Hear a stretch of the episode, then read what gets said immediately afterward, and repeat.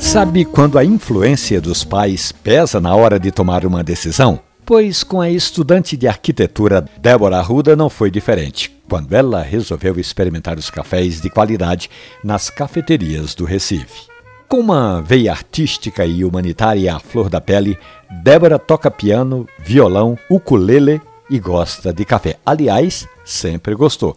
Só que ela conta que gostava de tomar café com canela e era levada pela especiaria muito mais pelo aroma do que mesmo pelo sabor. Até que um dia, o professor Jarbas levou a filha em visitas às cafeterias, depois foram conhecer plantações de café, acompanhar a colheita a torra. Pronto, a vida de Débora mudou. Ela deixou de lado a canela, conheceu produtores, foi descobrindo métodos de preparo e as maravilhas de um café especial.